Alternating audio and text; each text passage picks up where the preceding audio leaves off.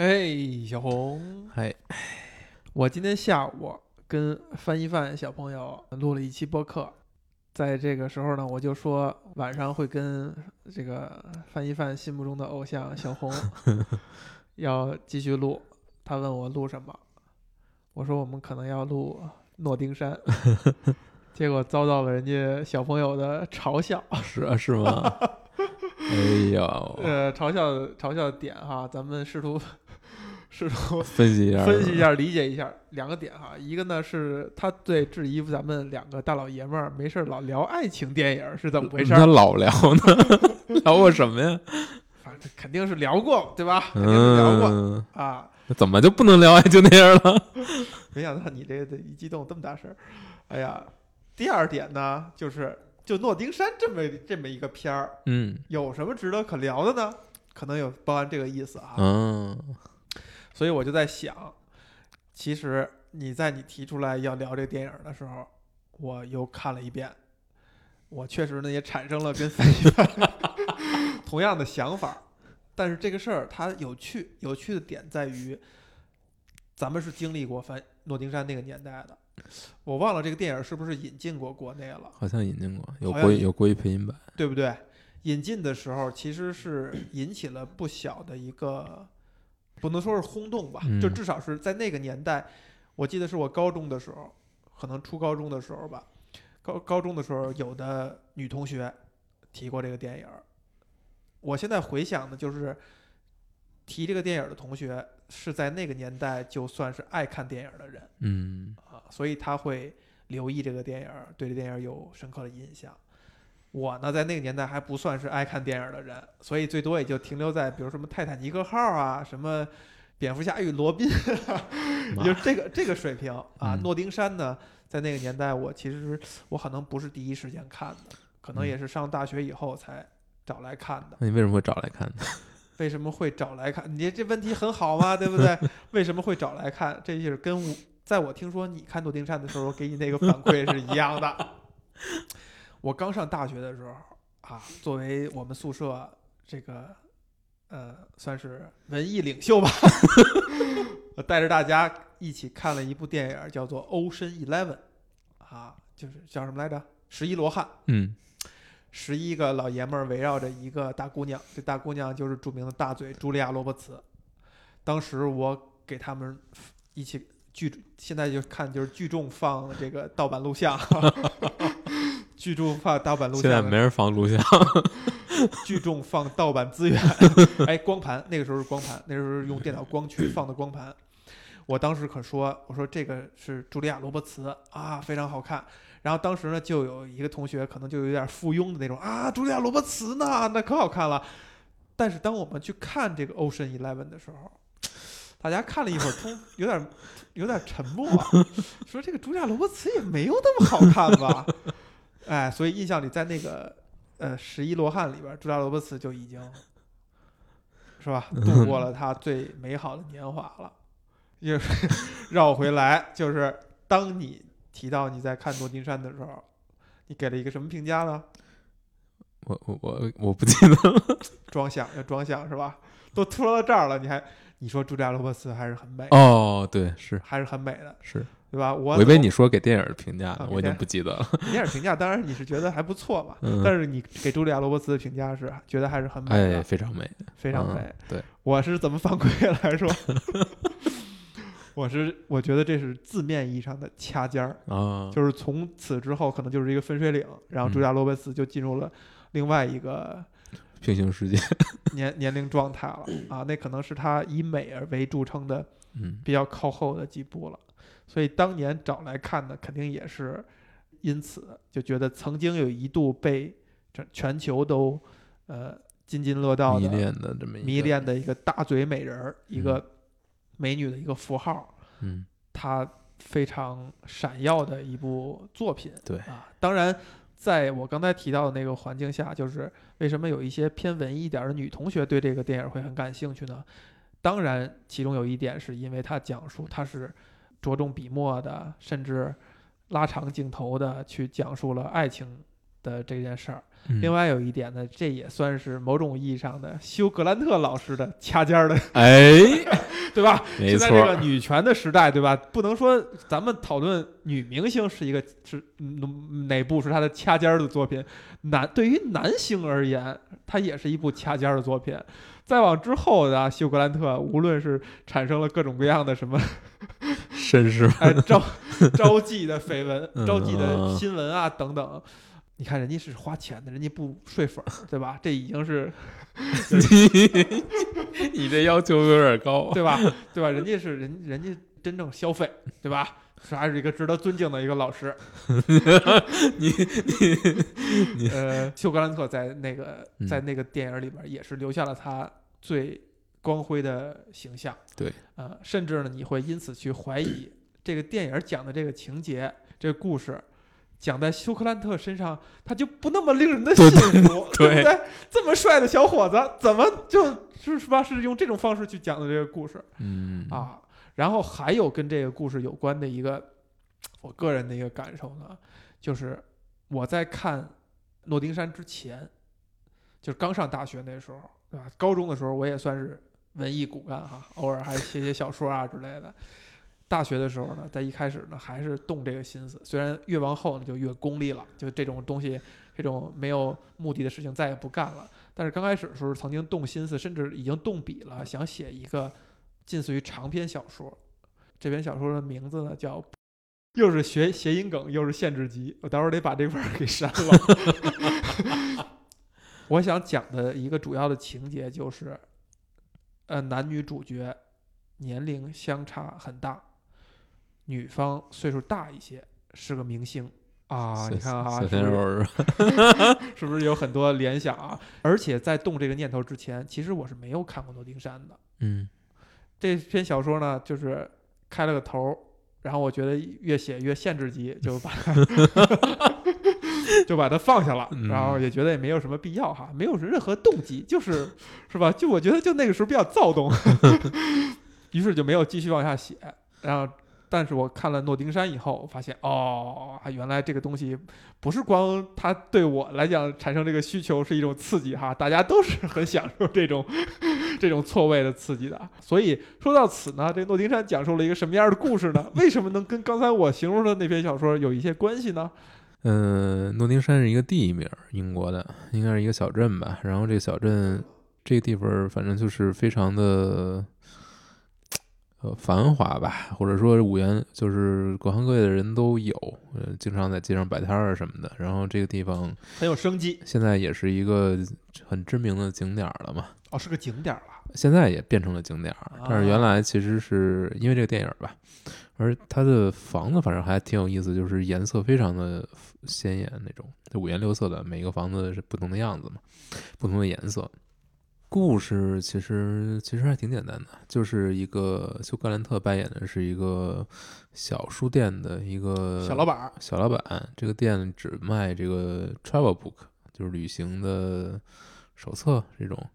啊。跟旅游相关的书吧。对，然后朱莉亚·罗伯茨的扮演的是一个这个大明星，电影明星，非常有钱，然后也非常成功，嗯，然后他有一次走到这个小书店里面，就结识了这个休格兰特，然后这两个人后面又有一次相遇，然后这个相遇过程当中，他就是因为这个橙汁洒到了这个这个女方的身上，所以就换去这个男方的屋里家里换个衣服，然后送他走的时候，就莫名其妙就莫名亲到一块儿了。莫名其妙就亲到了一块儿，然后两个人自此呢就开始展开了一段关系吧。那但这个时候，呃，两个人的身份其实有很大的，就我们之前已经说了，就是差，就是两个人的这不管是社会阶层啊，还是这个事业啊，都存在着很大的差距，所以男方一直是有种低人一等的这种感受。没有没有很强的信心。没有很强的信心，嗯、但是呃，反正就是一来二去吧。比如说这个 这个男方会受邀去这个去找这个去饭店里找这个女方，但是呢会因为女方的这种所谓的采访还没有完，所以男方必须要扮演成一个一个记者的身份来去做一些采访，那闹出了不少笑话。嗯，但其实在这个过程当中，后后面吧，可能就是第一次他们俩掰，是因为这个女方的所呃一个也是一个隐性的男友吧，突然飞过来找她，那这个导致双方就一下就没有发展下去。过了过了一段时间吧，本来本来是休格兰特要上楼，是吧？对成其好事，结果发现，哎，是吧？多原主在里边儿，对，然后还对，还导致这个休格兰特扮演了一下这个适应生，嗯嗯对他来说也是，也心里我也就觉得也挺刺激的。那第二次还是，嗯，第二次是怎么回事来着？就是应该是这个女方又来了吧，又来敲他的屋门，就是说自己跟男友还是念念不忘。还是念念不忘。但其实这个这段时间之内，男方其实有点放下了，有有点那个感觉。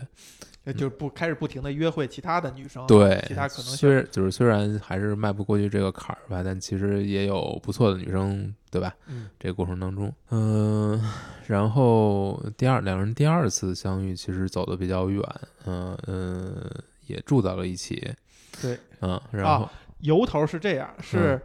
呃，朱莉亚·罗伯茨这个女明星，嗯她的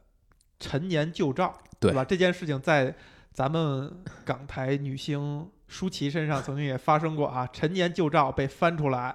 然后遭到了。在那个年代，可能就是登登报纸，对让大家讨论的多一些，嗯，是吧？然后导致她呢就四处躲藏，对结果呢，说你躲哪儿不好啊？你就躲人家里来，是吧？你这一看就没安好心，咱们是不是会被女权 抨击了？躲到了休格兰特的这个寒舍，对，但是因为这个呃，因为他的室友吧嘴比较大，也不是很不是很小心，所以这个事儿呢，导致很多媒体堵在了门口，还拍到了两个人这个衣衫不整的样子。然后这个朱拉·罗伯茨是非常生气的，他觉得男方在通过这个方式来占自己的便宜，来追求自己成名的十五分钟。嗯，这就导致两人再一次这个所谓的分手吧。但是这一次之后，其实男方是想要努力去放下了，嗯，但是又没有 放下。看到这个女方又来到这个来到了伦敦，伦敦拍戏的时候，嗯，他还是去勇敢的去再次的，对对对，你看这么一说的话，他们这每一每每一次这个动机好像感觉都不是那么清晰，是吧？对，反正阴差阳错吧，最后这个女生是来到了一个小书店，然后送给他一幅画儿，是夏加尔对，然后 是就是呃，男方家里挂了一幅印刷品，对他很喜欢夏加尔，对然后女方呢说：“我给你送一东西。”男方嗯现场要拆，他说：“你别拆，你别拆，先别拆，拆了以后你会 吓一跳。”结果后来拆开以后看是夏加迹，夏加尔的真迹。但是男方这时候很有意思，就是男方选择了拒绝。这时候女方其实说的话挺有意思，就是她说：“呃，现在就是一个女孩儿站在你面前，请请你爱她。哎呀 哎呀！好辛苦了，小红，”为什么？还真的能把这个描述出来啊，确实。嗯，然后哎，咱们这个，咱们是不是岁数大了？我觉得，你看到这儿的时候，你是什么感受？你知道咱们，我之前在剪哪个节目的时候，是说，是说后来看到这哦，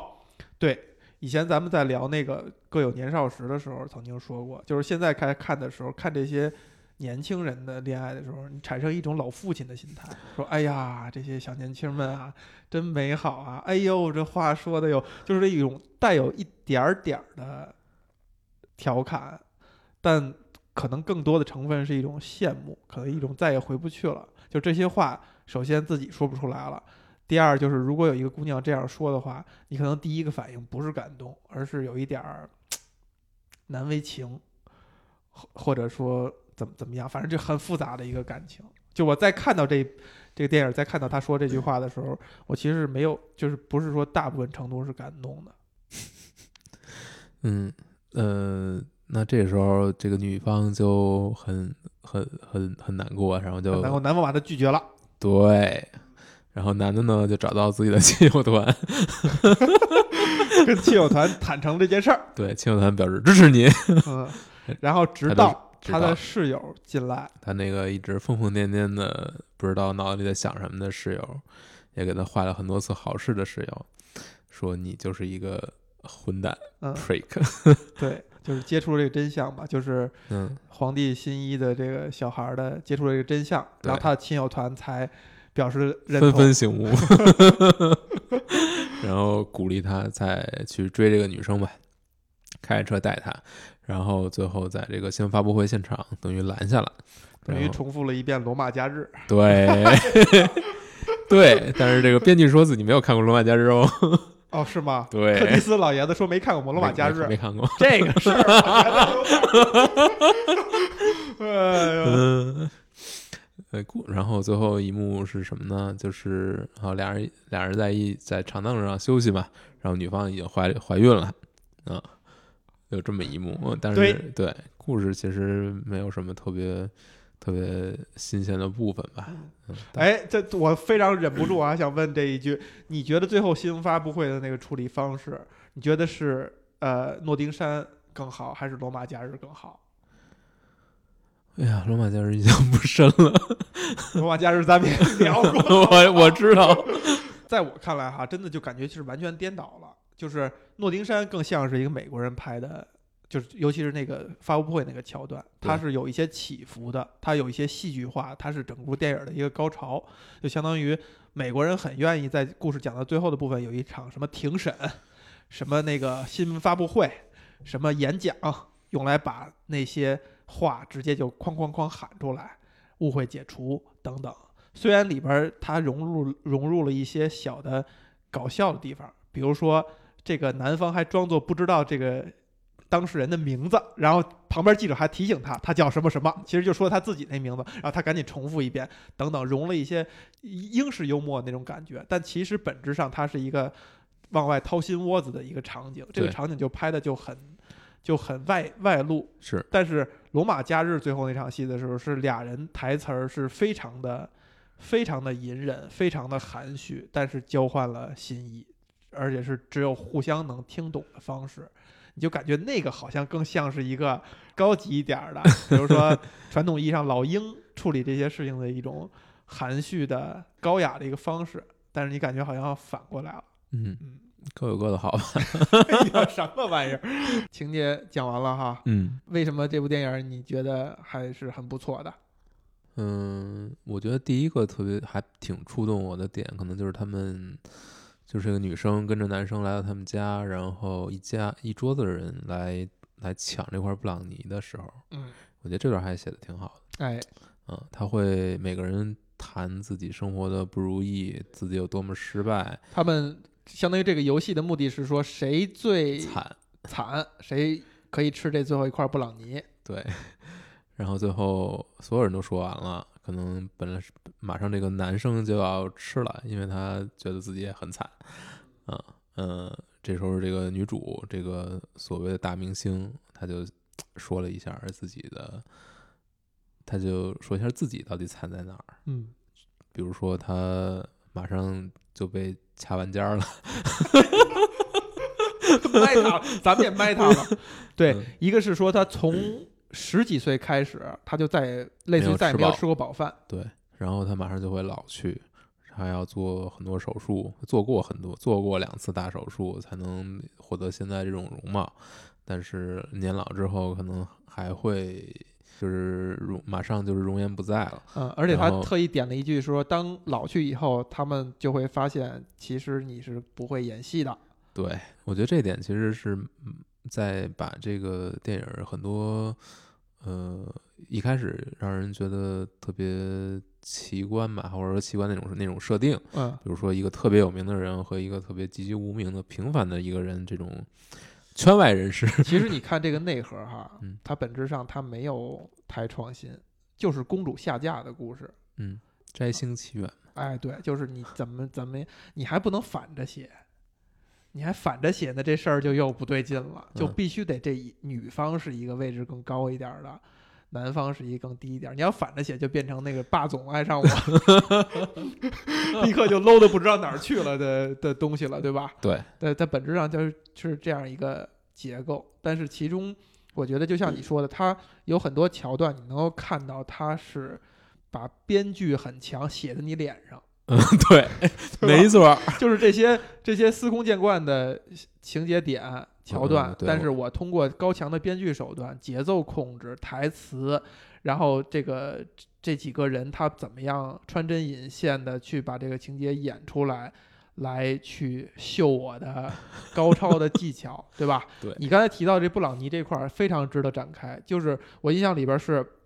其实你我们正常人听上去，谁最惨的一定是那坐轮椅的那个，就相当于男主角的这个朋友，这个可能还而且他还以前还喜欢过，对，就多年的同学吧，反正老相识，曾经俩人还有过浪漫的情绪情愫，但是没有进行下去。她一定是最惨的，就是身体已经残了，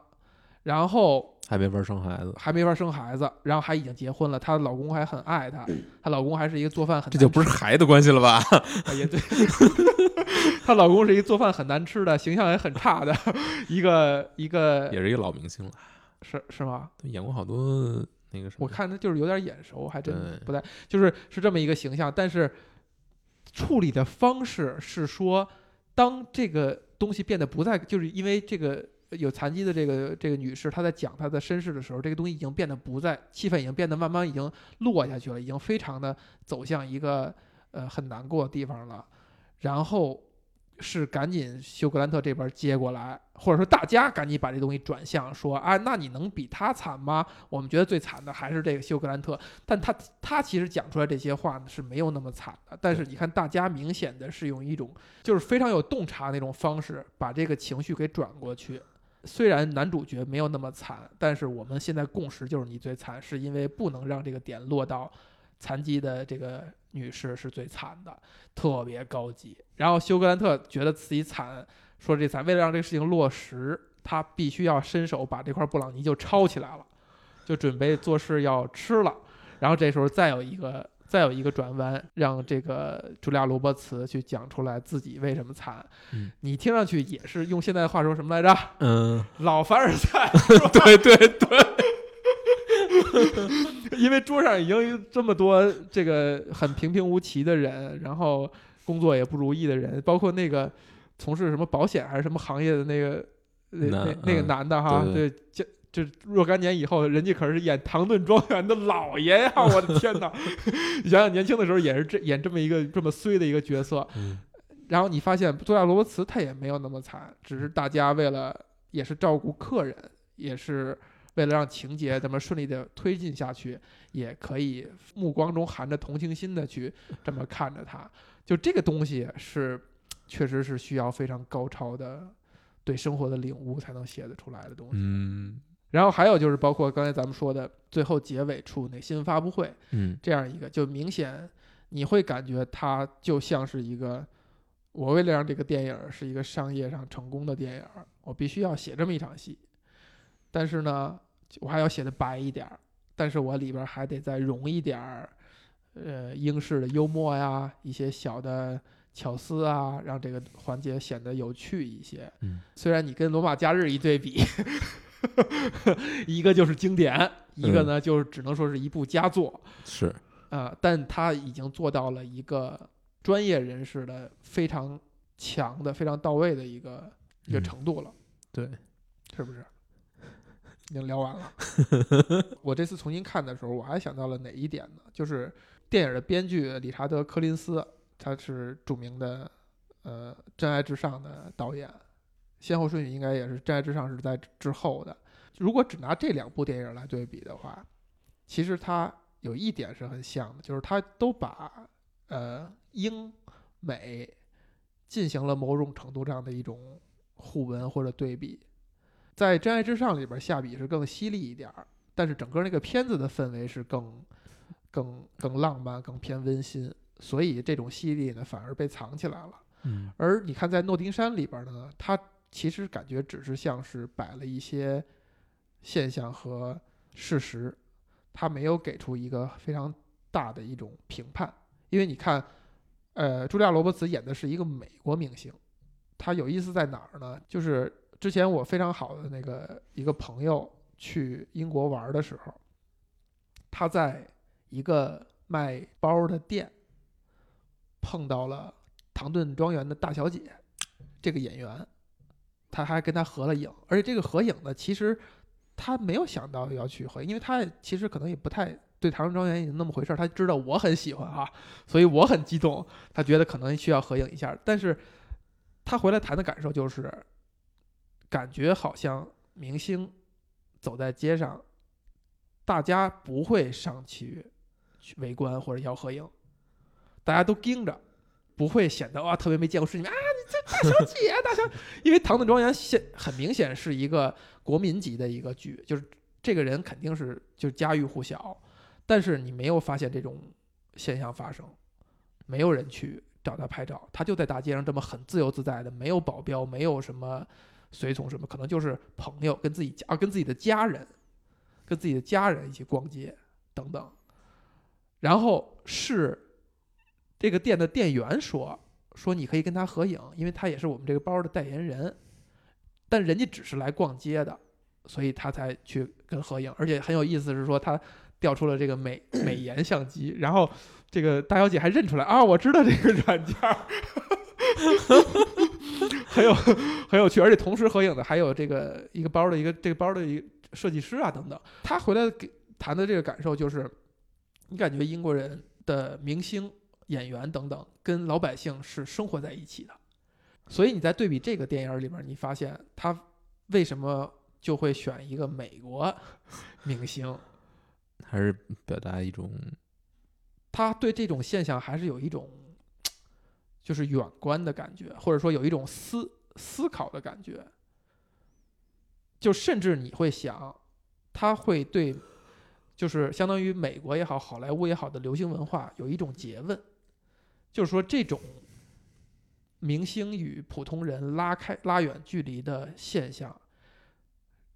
就是娱乐行业塑造出来的一部分。它可能都不是一个副产品，它是一个主要的产品。只有塑造出来这种差距、这种阶级感，这个行业才能挣到更多的钱，才能够更被大家追捧。因为英国人见怪不怪的是说，可能在他们看来，那个阶级差异是真有阶级差异，是贵族与老百姓之间的差异。你一个明星，你怎么可能跟王室跟贵族相比呢？所以就不可能再画出一个差异来。而在一个就是民主这民在 在一个自下而上的社会的，它的阶级差异就是通过娱乐业、造星等等，生生的创造出来、塑造出来的。你会不会就是再退一步想，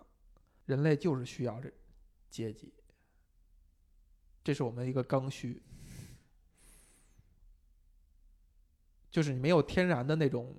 阶级，嗯，没有天然的不不那个也不是天然啊，就是没有长久以来历史遗留的那种贵族与平民、王侯将相与老百姓之间的差异，你就需要再创造一种阶级来替代这种差异，为什么呢？对吧？你看，为什么我咱们开始说这样的故事，以前怎么讲法啊？王子和平民少女是吧？公主跟一个樵夫，他也得有这阶级，这故事才能讲出来。对，现在不这么讲了，就变成女明星跟穷小子。因为你任何一个爱情故事，如果你要把它讲的有有看点，你总得有个冲破，世俗就得有个世俗，你总得有一个反面的力量吧？反面的力量。对，啊，就是让他们没法在一起的。对，那这个里面不就是所谓的门第吗？是不是？在这个电影里边，你觉得也是门第吗？其实是啊，哦，不，不是，不是，可能不是真正的这种呃两个人的所谓的生活的阶级的所谓的阶级的差异，我觉得更多的是两个人心理上对于呃心理上的这种这种问题，就是微妙的影响。对对对，尤其对于男生来说，就是别人怎么看他，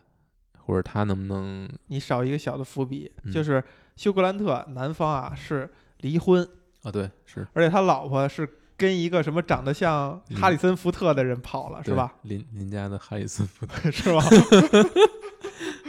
哎，哈里森福特，美美国明星啊，嗯，对吧？然后这边这个这个什么鲍德温，就这这罗伯茨那个男友，对吧？也得找一个特别美国感觉的一个一个明星。哎，对吧？咱们挖掘一下这柯林斯柯柯蒂斯这个老爷子哎内心深处是怎么回事儿 啊？内心深处是不是有点龌龊？是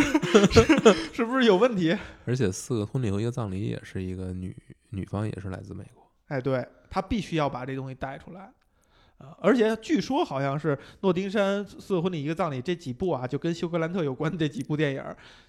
类似于开创了一个小类型，嗯是，对吧？这个类型就叫做什么轻轻喜剧还是什么、嗯，而且都是为苏格兰 格兰特量身定做啊？对，他那他那时候最好卖，对吧？这回重看啊，真的是你是觉得我靠，真舍得给特写，就光光镜头就在盯着他们俩脸，对是吧？我觉得俩演员演的时候压力都应该很大。我靠，我这表情要做多长时间？我要我要维持多长时间？我要怎么稍微动一下、挤眉弄眼一下，让我显得更好看，让这个镜头更好？我不能再说那么多了啊！这电影本来是诘问你为什么要聊诺丁山，为什么要聊诺丁山，对吧？人家翻译犯都 嘲笑咱了。哦，嗯、我现在在看好多，找好多就是过去可能九十年代的片儿来看，嗯嗯，我嗯，其实没有什么特别多的理由吧，可能就是因为之前一直听过，但是没有认真的从头到尾的看过，这算算考古吧，可以算考古吧，九十年代电影咱们都算考古了。哎 还挺考古的，都过去三十三十年了，哎呀，是不是？快三十年了，对这现在看见休格兰特老师已经满脸皱纹了，对啊，但我现在你看你你去看那个诺丁山，你看它里面的这个呃城市里面的人，你他们这种生活，你会觉得其实没有一点发达国家的样子，没有一点发达国家的或者说。就是特别发达的那种大城市的感觉完全没有，反而是这种挺小的城市的那种感觉。对，可能你现在去，也可能也还是这样。是对，但是就是我也不知道为什么要看。我现在我觉得说或者说你为什么你觉得看完以后，你觉得为什么会觉得它好？我就可能就是觉得现在你去追寻一些新的东西吧，反而没有什么意思。就是我我觉得我更愿意去找一些经过一些沉淀的，或者说有一定的认可，或者说有一些好东西在里面，就不管是多少吧。就可能这个片子品质它不是一个特别棒、特别棒的作品，但是它可能有自己可取的部分。那其实，你看这个过程，看这个时间，其实你不是在浪费的。那你能从里面获得什么东西，可能就看你自己了。再拿到今天来看的话，我是觉得是有点过时的。这么隆重的只讲了这么一点事儿，而且其明显的看到是很讨好这两个明星，也确实主要卖这个明星。但是他让我让我有点触动的一点呢，是说男女主角其实就刚才咱们谈到的那个嘲笑的部分啊，就是大特写定在他脸上定半天，这节奏你如果放在一部正常电影里，明显感觉你是觉得是不对的。但是到茱莉亚·罗伯茨这儿，我就不会不耐烦。但是到休格兰特那儿，我都会替他尴尬，就是你就有点不耐烦。哎，这个就是其实就是这个事儿的一个一个本质。那没有变化。那现在那些所谓的流量明星，就咱们不太看的，甚至不太认识、分不出来的那些男男女女、少男少女们，去拍完电影儿，就是卖给他们的粉丝看。人家就是在大屏幕大屏幕上看见他，哪怕面无表情，哪怕这个表情做的，哎，这个话怎么怎么都是嘲讽呢？哪怕这个表情做的不对，我也愿意在大屏幕上盯着他看。我也不会产生不好的感受。本质上，流行文化就是这么个东西。就这个电影可能放到放到现在，它有一些落伍，是因为它流行的东西落伍了，这两个人落伍了。但是放在当当下那个那个年代的话，它就是最最正确的、最最对的产品或者说作品。这是不是就是也是说这个东西跟经典的差距？罗马假日嘛，对，跟罗马假日的差距，但是跟罗马假日的差距，哎，这哎对，这个这个这个有意思，这个值得对比。赫本的部分咱们就不谈了，是吧？本质上跟看茱莉亚·罗伯茨，我们内心深处的波澜是是一类的。那你说格里高利·派克呢？你看罗马假日的时候，会产生那种不太耐烦、不愿意看的吗？不会，不会吗？真不会吗？我觉得派克还是很有魅力的。他跟那你说，比如跟休格兰特的，那休格兰特，至于你而言，你会觉得不耐烦吗？我觉得还好，他他，我觉得这个为什么我没觉得不耐烦呢？是因为我觉得这两个角色演的其实还是可以的。休格兰特他那个他确实演出那个那个人的那种，有点那个叽叽嗦嗦那个，对，他他把那种呃英式幽默里面的那种不合时宜发挥的特别到位。就是他永远是在一个非常尴尬的一个处境之下，这我觉得这可能是更多的是编剧把这个，就是觉得他他擅长这个东西，对他他有这个气质，就是 就是，所以呢，围绕他这气质给他量身定做的这么很多很多很多细节，会让你觉得很有意思。所以看这个片儿的时候，我觉得更多的我是把它看成一个喜剧，而不是把它当成一个真的要特别特别感动的一个爱情片儿来看。其实倒不是这样。这就是相当于柯蒂斯老爷子开创的这个小的细分的类型，对吧？它介于喜剧与浪漫，对，就没那么苦大情仇深，呃，没那么这个一定要要抠眼泪，不是那样。但是它会更轻松一些，而且它确实很多，嗯，不管是配角啊，还是还是休格兰特自己的他的一些设计什么的，都是挺巧妙的。我觉得这个是你现在看，你仍然觉得它很值、很耐看的一些部分。但真正它不是特别耐看，其实或者说你会感觉到不是很、不是不就是是不是很耐烦的，其实是爱情的部分。对，就是这样，就是他们俩在一块儿的时候是是你觉得最不耐烦的，对只要有其他人，就马哪怕是上就好他室友，好看了，哪怕对，哪怕就好看，就立刻就好看了，因为他们俩在一起的时候没别事儿可干。没没什么，就是 没有什么没有什么，就是没有什么有意思的事情发生，就是就谈个恋爱反正就没有什么点事儿呗没有什么意思，那是不是咱们老了呢？你想想，看看人谈谈恋爱不耐烦，看大家插科打诨儿就还行。对。但我觉得就就是觉得这个这个片儿好处就是插科打诨儿挺多的，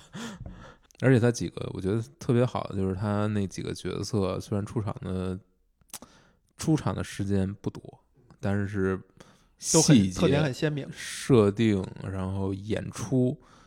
我真的是让你觉得每一个都有有的看，对对，这个一下就能让你觉得这片儿还是挺值得一看。就是立体丰富起来了。对，就完全不是说，因为它主线确实是没什么东西。而且包括你主线这俩人的关系哈，嗯你是你是可以用一见钟情来解释一切，对吧？但是你这也不能 一 临出门俩人就就亲上了，这个这个 呃就这么着吧，就是大家也不会去去过多的较真儿这个东西，对吧？反正俩人都这么漂亮，对吧？亲一下就亲一下，我们现在是不是进入一个油腻的状态了？没有，没有啊，并不油腻嘛。你再跟一个东西对比，理查德·林克莱同样都是理查德，嗯，林克莱德导演的《爱在三部曲》，你你就想第一部，第一部就这俩人，对吧？还没有前情铺垫，从刚认识一直到呱呱呱，一直聊聊一路，哎，一宿完了以后分开。为什么那个你就没有不耐烦？反正我我我是肯定不耐没有不耐烦的啊。为什么那个就没有不耐烦？这个呢，就看爱情的部分还是有点不耐烦的。那个明显他们俩独处的时间更多呃，我这个这个这很好解释啊，啊。因为那个虽然他们在独处，但他们其实在谈的东西是很丰富的。他哎，你看，咱们爱在三部曲，咱们一直没谈。虽然他们谈东西很丰富，但是那些对话你完全可以一句都不听，你甚至就觉得他们俩在说外语，说你看不懂的语言都没问题，因为他可能最后给你传递的只是那么一个状态，就是俩人初识以后会马上碰撞三观，就是年轻人谈恋爱的方式。对吧？文艺男女青年谈恋爱的方式，马上碰撞三观，哇，这 show muscle。然后我看过什么书，我知道什么，我对这事儿什么看法，你什么看法？咣咣咣咣碰撞碰撞碰撞。这洪晃吐槽陈凯歌就是这么吐槽的。到三点了还不睡啊？到六点了还不睡啊？你们文化人谈恋爱可真够累的。就是他要就是这么一个状态，他谈那东西是什么？谈的是马里奥，还是谈的是什么那个黑塞？那都无所谓了。那，你还是看的，你觉得是没有不凡的。对，因为你不是就是，对不对？不是，我觉得是这样啊。嗯、首先，它不同的片子，它整个的逻辑就是不一样的。那那个片子，艾黛可能他就是演这两个人，但是这两个人他他是有演出东西来的。你不管是说他的表达、他的台词、他的每个人的背景，还有还是他的这种沟通时候彼此的这种你来我往这个状态。但是你看，呃，我觉得《诺丁山》里其实对于这两个人，他是更多是一种设定，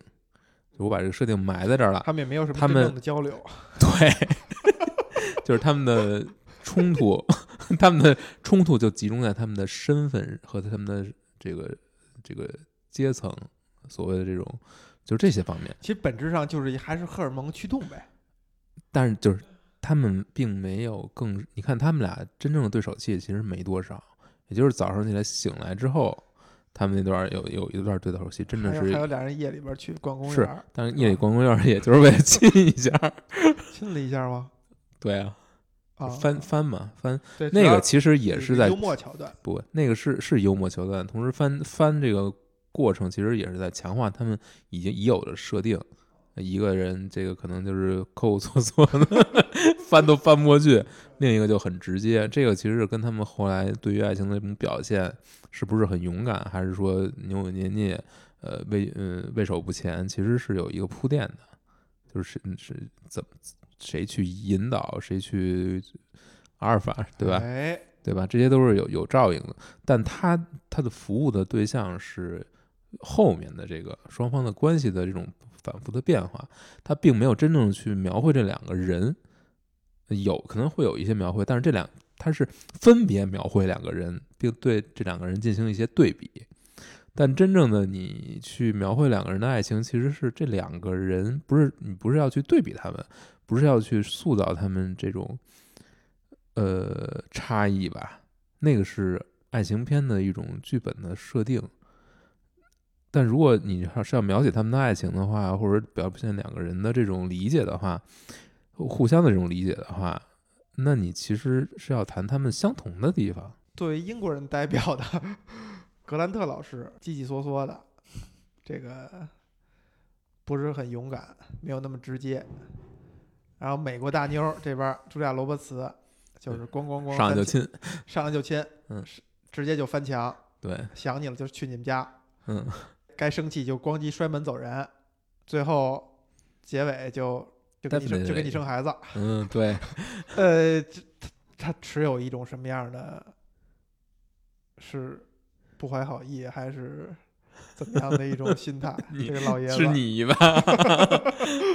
你想想，你的问题吧，老师。你这样的话，你会你会觉得是更喜欢这个美国人呢，还是更喜欢这个英国人？这个片子里，啊我觉得应该可能最后还是更喜欢美国人吧。呃英国人也很可爱，那你现实生活当中，你是也是更喜欢主动一点的女生吗？怎么回事儿？话题怎么转到了这里？你看我为什么我这电影最后我就 get 不到呢？或者说我就没法跟他完全的让我心意相通呢，除了朱亚·罗伯斯非常美以外，没有心意相通呢？就是因为我可能不喜欢这样的姑娘。嗯，咱俩差不多吧。不你刚才说你更喜欢这个美国人的呀？在这个电影里面，女生主动点儿不好吗？这个算主，她算主动吗？还他妈怎么主动啊？不是这个问题，就是呃，电影里面展现这种主动都是很美好的主动，但你要知道，主首首先的前提是他们两情相悦了。对，不是这都不是重点，重点是呃，现实生活中一个人的一种主要人格，他会有不同的表现方式，就是会在不同的方向呈现出来。在某些方向呢，你可能就会觉得很好；在另一些方向，可能就你会觉得他们太可怕了。你说，你说，说你明白了，说说明白了吗？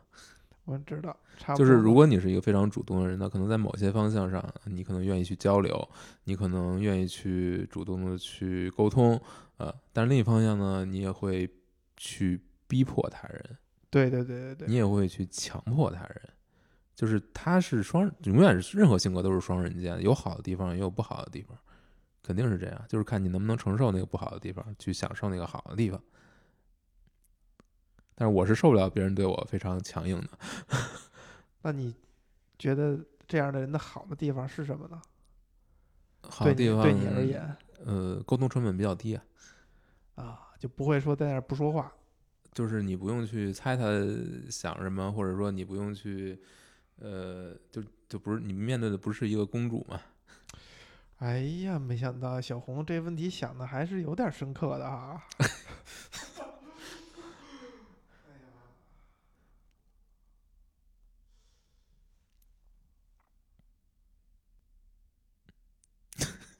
陷入沉思，为何？那还是刚才那个问题啊，你觉得编剧对于女这个女性角色是一种不怀好意呢，还是一种你 怎么老觉得不怀好意？心想往之？我心内心深处隐隐约约觉得这个电影就针对这个编剧，他就是一个活儿。呃，首先我觉得这这个片子的剧情设定是非常不现实的，嗯，非常呃，对于男性观众非常友好，满足了他，们的放在当今的话就有点差。对，就是会让你觉得有一点不不，其实他做的挺含蓄的，我也其实想这个问题了，是他已经算足够含蓄了，没有说上赶着哇，天天的就 但本质上还是一个讨好男性观众的，让他们满足自己幻想的一种写法，你对不对吧？是不是吧？肯定是这样。有一个呃有一个那么美的一个非常嗯呃大明星去我我喜欢上你，我不能完全同意，因为你想想，如果这个片儿是为是为休格兰特度度身订造的，就是他正红的时候，他红肯定是受女性观众的欢迎。对，我们现在可以尝试理解，如果是一个女生去看这个电影的话，她会是一种什么样的心态？当年跟现在看会有不一样吗？那肯定不一样。现在苏格兰的 都那德行了，但是当年确实是，对吧？是所有是不是所有英国女人心目中的白马王子？可能是吧。差不多了吧？都不止英国了，我可能。对对对，不止应该是跟科林菲菲尔斯齐齐名吧？这个编剧，你觉得他是有表达的呢，还是就是做了一个精工巧匠的一个活儿？首先肯定是做了一个精工巧匠的活儿，这是没这是没得说的。我觉得特别，呃，各种细节你都能看到，非常下下功夫。对，然后你看到那些，就刚才我提到那些我认为的问题，比如说特写镜头的这个长度的问题等节奏问题，这些一定是导演在执行或者说制片方干预的的结果，对吧？你要只是看这个剧本的话，其实它是很很精巧的一个东西的。是。嗯，至于刚才你说的这个，他有没有偷偷的塞一点儿东西到里边儿？我觉得一定要说要表达的话，可能都不在主角的身上了。我觉得这个片子里可能最可爱的都不是主角，或者说主角只是一个把负责把这个主线串起来的这么一个人偶吧，俩两个比较漂亮的小人偶。更多人类百态的这一部分，可能是反而更有一更有价值一点，相对来说，篇幅也相对来说不太够吧，就是。如果你年轻时候看这个片子，你可能看到的就是就是女主角站站在那儿说那番话，你会觉得特别触动你，我只是一个小女孩儿，而且能，我觉得能把这个东西写出来也是不容易的。一可能越是这种特别平淡的、特别平平无奇的话，你你真的把它一个字一个字的写出来，是反而是不容易的。就要不是我而是你在第一次提的时候，我立刻把这个解构了，你可能就是这样说法，对吧？我不我我觉得我就是觉得是这样，不是，你可能会说的更强烈一些。哎这个东西是那可能是是这样，尤尤其是你要把它，你要把这句台词在屏幕上真的表演出来，就是当他这个台词是这么直白，是这么简单，是这么不绕弯儿，你要表达出来让别人信服，甚至让别人感动的话，其实反而是不容易的。如果你要说一些呃更复杂的表达，然后让你有更多的发挥空间的话，其实可能会更容易去演。但是嗯当它非常简单，当它非常直接，你要再去让别人去信服你，就就不是很容易了。要不然你长成 茱莉亚·罗伯斯这样，如果我们不是被电影一步一步的带入到这个氛围里的话，如果你非常理性、非常冷静的思考这两个人之间是如何产生的这段感情，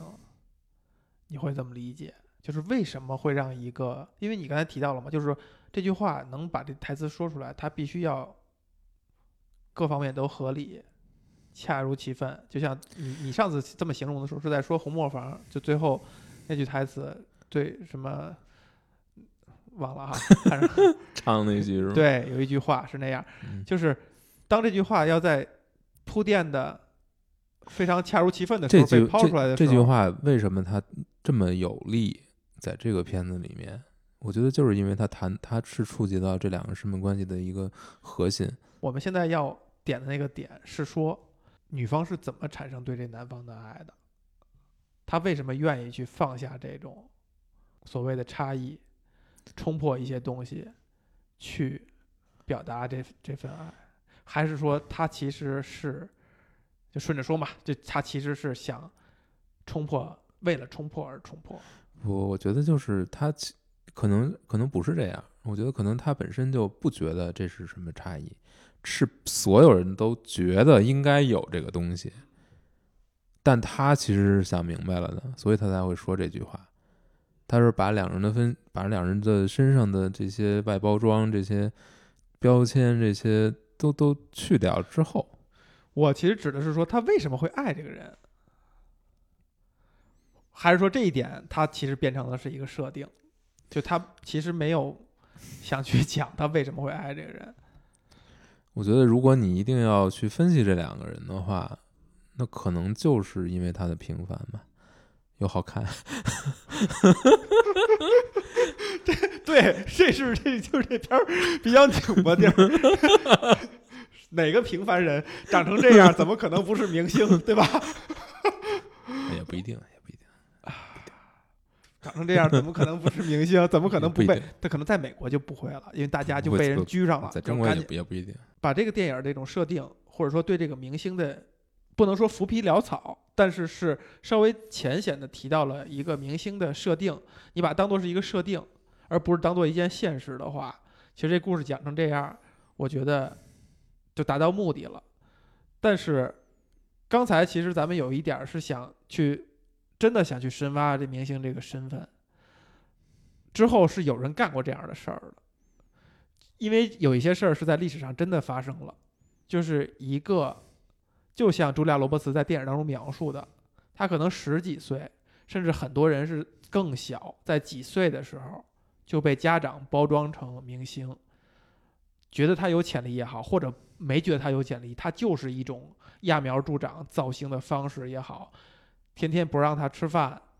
强迫他受各种各样的训练，声乐、鸡娃舞，蹈，没没到这一步啊。我指的就是演绎，就是咱们还顺着演绎这个明星这条线儿上是有的。去年前年的那个朱迪那个电影就讲的是朱迪加兰，真正呃美国以前一个童星，然后到后来就是四十四十多岁的时候就就去世了，因为他长期就要与毒品啊什么之类的去抗争，然后到他不红了以后，他就要承受这种落差，因为你对于一个娱乐工业而言，你就其实就是弃子嘛，无所谓，我再培养新的，我根本没有人去去心疼你，是有这样讨论的作品或者说后续的东西的。那其实你从这个角度上而言的话，这个电影其实是没有在这个层面上走得很远的，只是让茱莉亚·罗伯茨在餐厅的那个时候用寥寥几句话去形容了这个事儿，或者说这个电影最后引导出来一个结局是让我们去思考之间别扭的地儿、冲突地儿的荒谬性吗？嗯哪什么荒谬？就是两个都是有鼻子有眼儿的人，为什么俩人就需要克服这种各种这个那个的，产生这么多故事，才能在一块儿？不要太太努力，你你会发现面对一片虚空。行吧，嗯，结束了。结束。还有什么想说的吗？针对这电影儿，茱莉亚·罗伯斯掐尖儿了，怎么办？但是你看人掐尖儿，人就永远留在了荧幕上。对，而且有意思的点是说，这个电影你从质感上来讲，你你跟你随便拉过来一个人，你说是现在拍的，就是一个观影经历没没有经验没有那么丰富的人，他也有可能会相信。这得多丰富。你比如说给咱们妈妈辈儿的人，他能觉得这是一个老片儿吗？